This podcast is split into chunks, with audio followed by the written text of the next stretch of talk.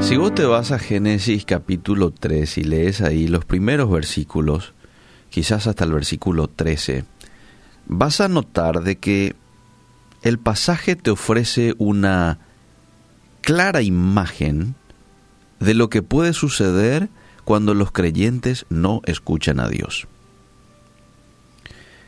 Eva sabía tan bien las instrucciones del Señor que incluso las repite casi palabra por palabra a la serpiente.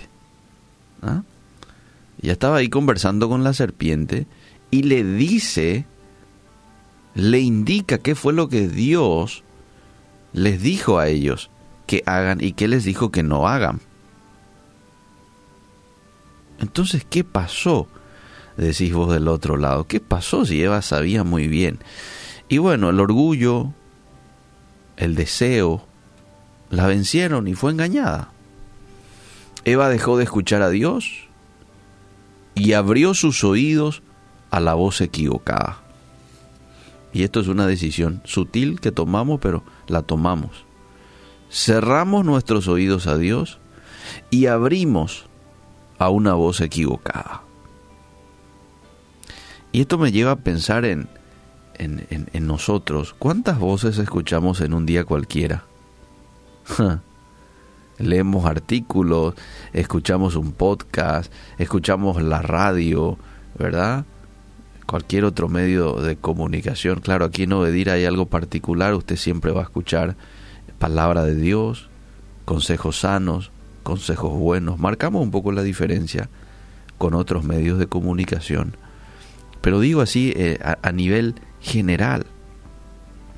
Escuchamos a amigos, vemos la televisión, nos relacionamos con familiares que muchas veces nos bombardean la mente con ideas y filosofías, con creencias que en muchas ocasiones van en contra de la Biblia. En ocasiones escuchamos mensajes superficiales envueltos en un lenguaje bonito. Hmm es fácil caer hoy día en el engaño, a menos que renovemos nuestra mente con la palabra de Dios. Eva se metió en problemas con tan solo hacer una breve pausa y escuchar las palabras de la serpiente. Eso no tenía que hacer Eva. Eva no tenía que tomarse todo ese tiempo conversando, charlando, intercambiando palabras con la serpiente. No. ¿Qué hizo Satanás? Muy sutilmente torció el significado de lo que Dios le dijo para tentarla, para alejarla de la verdad y finalmente caer en el error. Fíjate lo que le dice Satanás a Eva.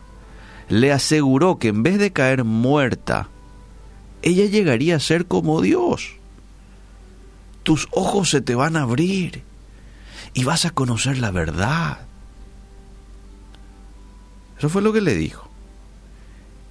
Y atendé, en un sentido, las palabras de Satanás fueron precisas, pero no ciertas. Desde ese mismo instante que ella probó aquel fruto prohibido por Dios, los ojos de ella fueron abiertos, así como le dijo Satanás. Sin embargo, el conocimiento no era tan maravilloso como lo implicaba la serpiente. De pronto, Adán y Eva fueron despertados a su propia naturaleza pecaminosa y al abismo que se había creado entre ella y Dios. Ahí fueron conscientes. Además, y algo que ella no tuvo en cuenta, es todo el cambio que sufrió la naturaleza, su propio cuerpo físico. Aparece la muerte, y como eh, eh, la muerte como resultado de su pecado. Y ella no estaba siendo consciente de eso. Entonces, amable oyente, yo quiero terminar esta reflexión diciéndote, tené cuidado con los mensajes que compitan por tu atención hoy. Mensajes que compiten con lo que ya Dios nos ha hecho saber a través de su palabra. Pero va a venir ahora Satanás de una manera muy sutil, como un ángel de luz, dice la Biblia que él se presenta, ¿verdad? Y te va a tentar de manera también sutil, para que dejes aquello que claramente manda la Biblia y puedas seguir su guía o su propuesta. Satanás que es tan astuto hoy como lo fue en el Edén, se viste de engaño para sonar como si dijera la verdad, aunque miente cuando habla. Juan 8:44 dice que Satanás miente desde el principio. Por eso es tan importante sintonizar la voz de Dios y los principios de su palabra, porque Él solo dice la verdad. Entonces hoy es un desafío esto de estudiar, de conocer la Biblia, pero también de estar en sintonía con Dios.